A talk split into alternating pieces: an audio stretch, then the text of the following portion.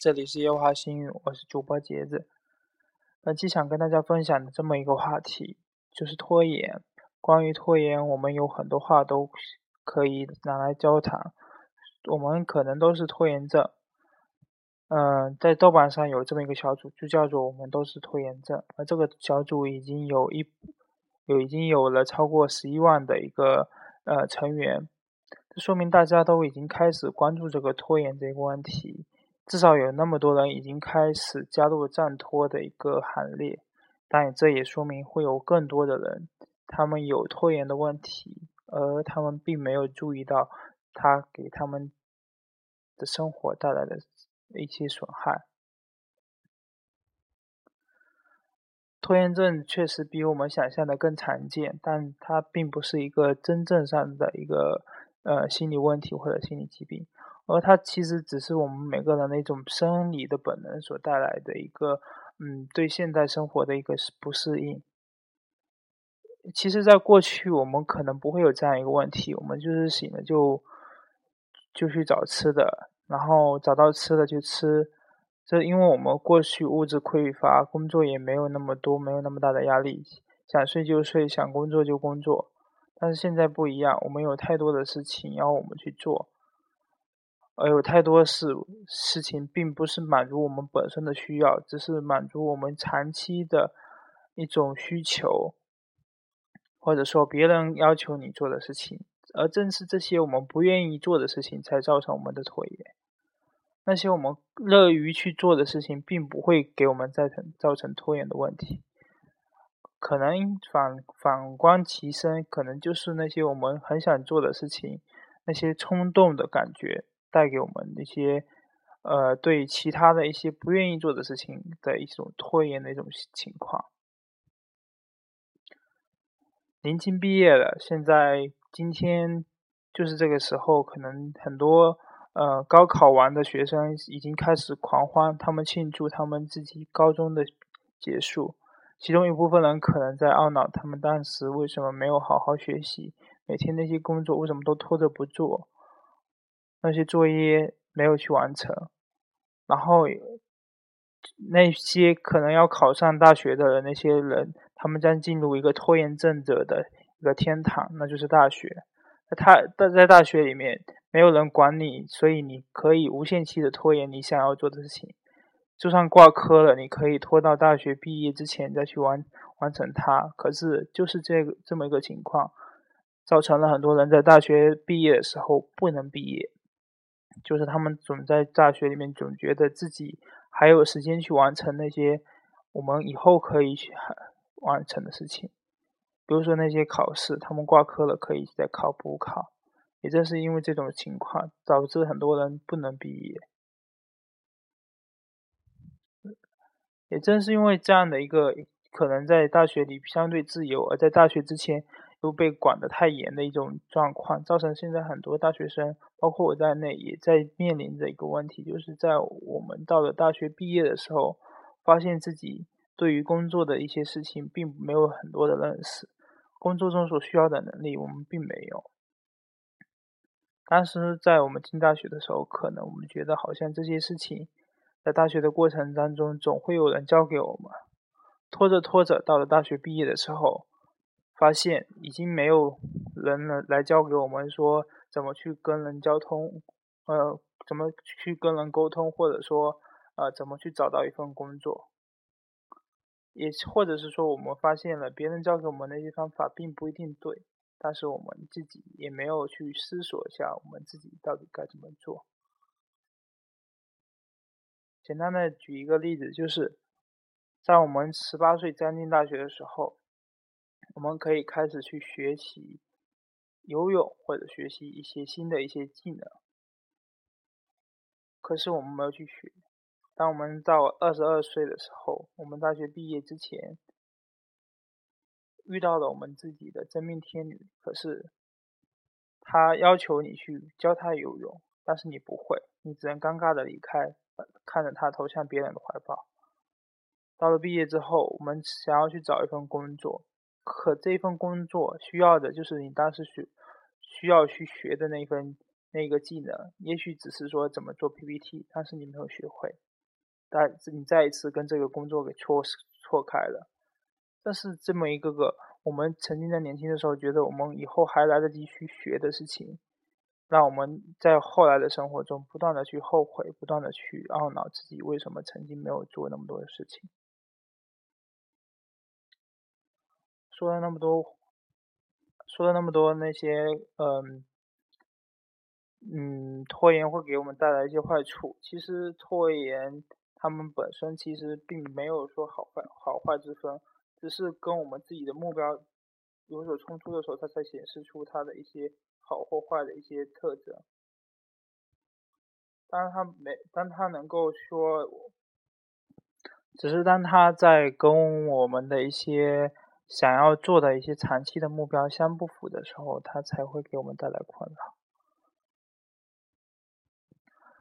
而当他呃的拖延，当拖延这个事儿，它能够帮我们静下来，慢慢去思考什么样的选择来对我们来说更加合理的时候，也许它对我们来说是一件有意义的事情。那么战胜拖延有哪些方法？其实拖延也没有必要说我们怎么样去战胜它，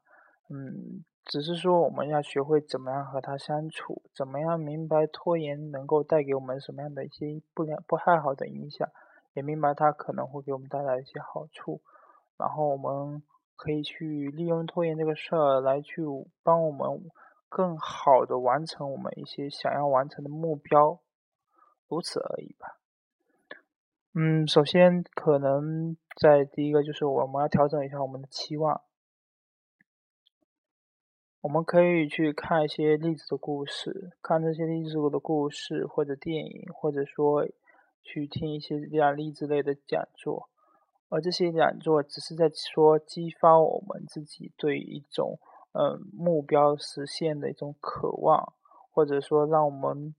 能够。有一个参照物，然后去静下来去思考一下，我们自己想要的东西是什么？那个理想当中的那个目标，离我们现有的境地，它距离有多远？如果判断之后觉得这个目标我们还能够做到，那么我们我们就可以去采取一定的行动，试着去实现这个目标。而实现这个目标过程中，需要把它分成一小段一小段的一个阶段性的目标。阶段性的一些目标，我们实现之后就会产生一点成就感。这种成就感又会带来说我们的自信，激发我们的自信之后，这种自信带来我们进一步去追求下一步目标的一个过的一个动力。这种追求。这种追求之后，我们可以去实现自己的一个阶段性另外一个目标的这个过程，又带给我们一个新的追求，或者说是带给我们一个新的成就，然后形成一个正向的一个循环。这个循环的过程可以让我们感觉更好一点。其实谈到的说是怎么样设定目标。设定目标，设定一个合适的目标，其实对我们来说，真的不是一件容易的事情。嗯，在我们那么多个，在我们的生活当中，我们有很多很多方面的东西需要我们去做，比如说要钱，要身体健康，要事业，要好的伴侣。种种东西让我们不停的去权衡，我们到底想要做的是什么样的事情，才能让我们去满足我们那么多的欲望。可是，在我们拖延的时候，在我们会去不断拖延的时候，原因可能就在于我们把自己的目标定得太高，高到我们没有办法去去实现它，或者说把我们目标定得太过宽泛。而导致我们不知道怎么样去达到这个目标。其实我们有的时候设置的一些目标可能是回避性的，我们不要一些什么东西。那么试着去想一想，说你要的是什么？从回避的一个事情，一个目标，改为说一个趋近的，我们想要的是什么？而这个想要的是什么东西？让我们更明确、更可以量化的去去说我们想要的是什么。比如说，我们要运动，要跑步，我们不能说我们这周就要跑步，就要去运动，但可以说细化到一头一周里面哪几天要运动，比如周一周二周三周五周六，然后这一餐这这这五天时间，然后跑步一个小时，或者说跑步八公里。把这个目标定好了、细化好了之后，也许它变得不再那么难去实现，也许它就可以让你去找出那个时间点去做成这个事儿。而要做好，比如说跑步，要做好这个事情，它开不开始起端的时候，可能并没有我们想的那么容易，甚至比我们想的要难得多。嗯。那说跑步的时候，很多人会选择去听音乐，或者说什么，嗯，去呃听个节目啊，或者，呃，或者在家里跑步机，或者说在外面跑步健身房的时候，我们也许可以试着说，在跑步的时候就去听个，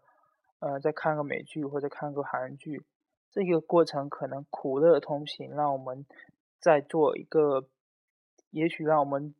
并不能感觉到很快乐的一个事情，甚至起步的时候会让你觉得有点痛苦的一个运动，可以用一个嗯，本来我们就很想做、很喜欢做的这种很开心的事情，比如看美剧啊，让让这个事情来带动它，两个事情同时做，也许对你既有益，又不会觉得那么枯燥或者乏味。在当然，在这在形成习惯之后。可能到最后，呃，跑步本身也就能带给你一个快乐的感觉。当然，这当然只是举一个例子，呃，其他事情也可以这样去做，也可以，呃，这形成一个正向循环之后，让我们影响形成更多更好的一种生活的习惯。第三个。在我们这个拖延的这个大大问题的的过程，解决这个大问题的时候，也许面临着一个嗯挺大的怪物，就是疲劳。嗯，繁杂的工作或者说学习，让我们的精力太容易被消耗了。消耗的过多的精力，让我们没法集中注意力做事。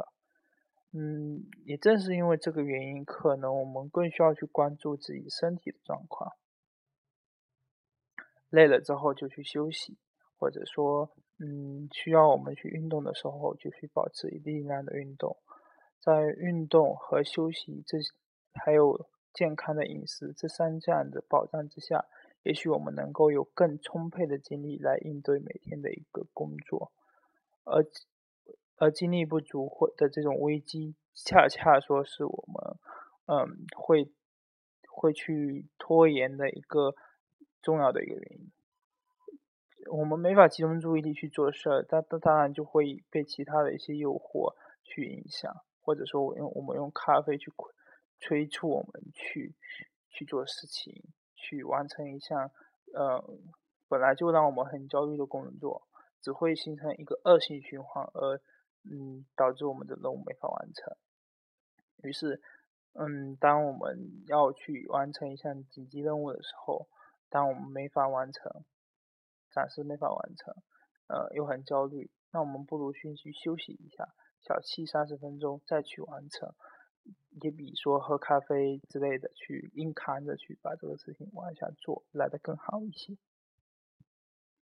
第四个怪物就是冲动。嗯，我们之所以会有拖延这件事情，就是身边的诱惑太多，然后嗯，有太多的事情能够带给我们想要马上去做的那种冲动。嗯，或者说是别人催促着我们要马上去做一个事情。嗯，比如说老板要我们马上去完成一项他觉得很重要的任务，或者我们的爱人要我们去马上去见他。又或者说，我们自己觉得很饿了，要出去吃，吃一些好吃的、爱吃的，呃，而让我们对目前的一些任务暂时放下了，不去做了。又或者只是我们的手机响了，它上面闪出了一些消息，啊，我们不想要去看。其实大部分会给我们带来分心、困扰，或者说让我们去拖延当前的任务的一个原因，就在于说我们现在的信息来的太容易了，手机或者说电视上的那些信息，他们太容易占据我们的时间。一打开电视，也许一个小时、两个小时就过去了。你今天想要做的事情没办法做了，你晚上又太累了，只能拖到明天去做。明天又开始重复这样的一天，一天一天这样的事情，慢慢慢慢做下去，可能到了截止日期那一天，或者到考前那天，才发现自己该看的书没有看，该做的事情没有做，然后交出来的一份问卷，或者说交出来的一份考卷。或者说，嗯，要完成的一项工作的成品，它只是半成品，也许我们就面临着一个失败的一个打击。而应对冲动这个方法，嗯，其实，嗯，面对冲动的问题，有一个方法就是我们要破釜沉舟。大家都破知道破釜沉舟的意思，就是比如说。我们真要紧急的要去准备上紧急的考试，或者说准备上重要的考试，那我们是否可以考虑就把手机给关掉，把电池撤掉，或者把呃手机直接给废除掉？那这段时间就完全属于你自己和书本，而没有外界信息的干扰。也可以说，在这一个你要去实现一个你自己来说很重要的一个目标。那而这个事情可以由你自己单独去完成的时候，是否可以考虑断开和朋友之间的联系，让朋友呃跟朋友打声招呼，让他在这一段时间里面不给你带来太多的打扰，让这段的你可以专注在专注在学习或者专注在某项重要的工作上面，让这个工作完成之后，或者这这一场考试结束之后。在在这在这两天，就是大家去面临很多高考的学生的九百三十九万的高考生，刚刚应对完这场高考，像像这样的一种重要的考试，也许他们在这之前就已经切掉家里的网线，或者说关掉家里的电视，让他们能够专注在考试的这个过程当中。而正是这种专注的感觉，带给他们高效的一个工作的效率。而这个高效的工作效率，恰恰能够让他们得到一些能够和朋友在一起玩的时间。只有你当你现在现阶段的目标都完成之后，那也就是说，你在未来能够去更多花上一个更加专注的时间和你的朋友去相接触，和他们去相处，或者说专注的去做一些其他的一些你来对你来说很重要的事情，比如说。谈恋爱，比如说这些事情，他们也不希望说你在跟他谈恋爱、交或者交朋友的时候，你还在想着你工作上的事情。嗯，是我们的拖延，它并不能够因为我们这些的的想法或者这些行动而得到终极的改变。我们在实现一阶段的一个目标的时候，比如说这种高考的时候，我们可能就。暂缓了谈恋爱这个事情的一个实现，呃，我们把它推到了大学的时候，而在我们大学的时候，我们基于交朋友、谈恋爱，也许我们就把找工作和工作这些事情推到了工作之后，这个这个把一个成长阶段向后倒推、向后逆推的这个过程中，呃，也许在在部分看来人看来，这也叫做拖延，而这种拖延如果不给人带来心理的困扰。那或许并没有那么大的一个态度的影响。其实拖延的问题就在于说没有计划，或者说是呃没有计划，就是我们现在做的事情并不按照一个固定的流程去完成，并不按照着一个我们可以控制的一个嗯过程流程的一个呃方式去实现。呃，太多的一个紧急而不重要的事情干扰了我们，而让我们没法去做做那些我们觉得重要不紧急的事情。所以现在让我们去重新思考这么一个词，叫“活在当下”。活在当下，也许对于一些活在幻想当中、活在过去的哀伤当中，或者活在对未未来一种未能到达的一种稀罕的完美的明天的一个人，可能他这种活在当下对他来说是一种回归现实、回归现实生活的一个呃很好的一个说法，让他能够建立好与现实的连接。而对于呃年轻人来说，活在当下，也许对我们来说意味着说及时享乐，意味着，嗯，我们不去关注说我们未来会是什么样子。我们看起来觉得自己永远不会老，看起来觉得未来还能够持续拿着现在可能有的高薪。特别是对于 IT 行业的人来说，总觉得，嗯，互联网会未来一片光明，觉得现在。他们拿到的高薪可能可以持续十年、二十年都这么拿着，可他们不知道，也许明天，也许后天，也许明年，他们的这个行业也许会有很大的竞争，他们会失去工作。这并不是危言耸听，这一切已经在之前发生在呃零八年那个时候发生在雷曼兄弟公司旗下那些呃在之前来看都是亿万富翁或者千万富翁的那些富富豪银行家身上。这就让我们要去区分两个概念，一个就是活在当下，一个是只懂得活在当下。呃，只懂得活在当下，就让我们拖延了很多在未来对我们来说很重要的事情。嗯，比如说我们的养老金，比如说我们的健康问题，这些问题也许在我们现在想来可能没有那么重要和紧急，特别是对于一个刚刚二十几岁出头的一个年轻人来说，我们去想养老金会不会太早了？可是。呃，我们看到了我们老一辈的同志，我们在在我们父母那么的年龄，他们面临着这个问题的困扰的时候，我们还会觉得这个问题现在想起来比较漫长和遥远吗？如果我们不从现在开始打算，我们也许在老将老无所依，可能会成为儿女的负担。嗯，而至于健康，如果现在不注意饮食，没有去注意这个重要但是不紧急的事情，那也许我们可能会像一些工作狂一样，一不小心在三十几岁的时候就猝死。复旦女博士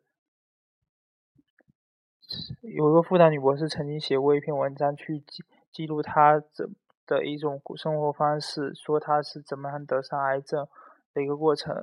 呃，那个经历曾经在网络上疯传，而在那之后，人们又忘记了他，又过上了他跟他一样的生活，重复着可能比他还要糟的一种不良的生活习惯，但是我们自己却没有注意到。于是，在现在我们的生活中，越来越多的看到了，嗯，年轻人猝死，或者说年轻人得癌症这些事情，嗯。是的，我们去关注拖延，并不是说关注拖延本身。它其实拖延本身，我们知道它无药可救，知道它无药可解。它并不是它，当然它也并不是什么疾病，它并不是属于精神病或者说神经神经症这一些门类下面一些一种可以被我们确诊的一种呃精神障碍类的一个问题，但它却在呃。在影响我们生活，在影响我们正常人的生活的方面，他做的比一些其他的问、其他的那种精神类的疾病显得更加的糟糕。而我们需要的就是去关注它，去试着说，呃，去试着说去解决这个问题，去试着我们怎么样跟拖延去，呃，和平相处，怎么样去跟拖延这个问题，呃，不是抗衡，而是。能够让我们有阶段性的去，嗯，得到阶段性的一个拖延的一个成果，而这种有成果的拖延，可或者说结构性的拖延，它能够给我们长期带来一定的好的影响。这种正向的影响，可能能够让我们避免在我们呃中年或者说老年的时候，会给我们带来不良后果和不良影响的那些事情。毕竟，我们都需要正视一个问题，就是我们的工作时间或许会更长，我们需。的生命或许会更长，我们也许能活到八十岁、九十岁，或者甚至一百岁。也许我们需要工作到六十五岁、七十岁。呃，在这个过程中，我们需要很多积累，这些东西不，我们已经不能，呃，因为说我们的年龄还年轻，继续荒废我们的时间，而不去开始我们该开始的那些事情。好的，本期节目就到这里。嗯，那我们就尽量开始去暂拖与拖延，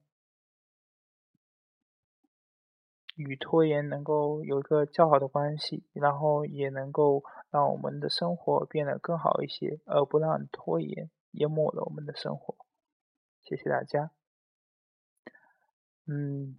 你你可以在荔枝 FM 或者 Podcast 上面找到我。也可以在微微博、新浪微博或者说微信公众号上面搜索“夜话心语”找到我。听众朋友们，再见。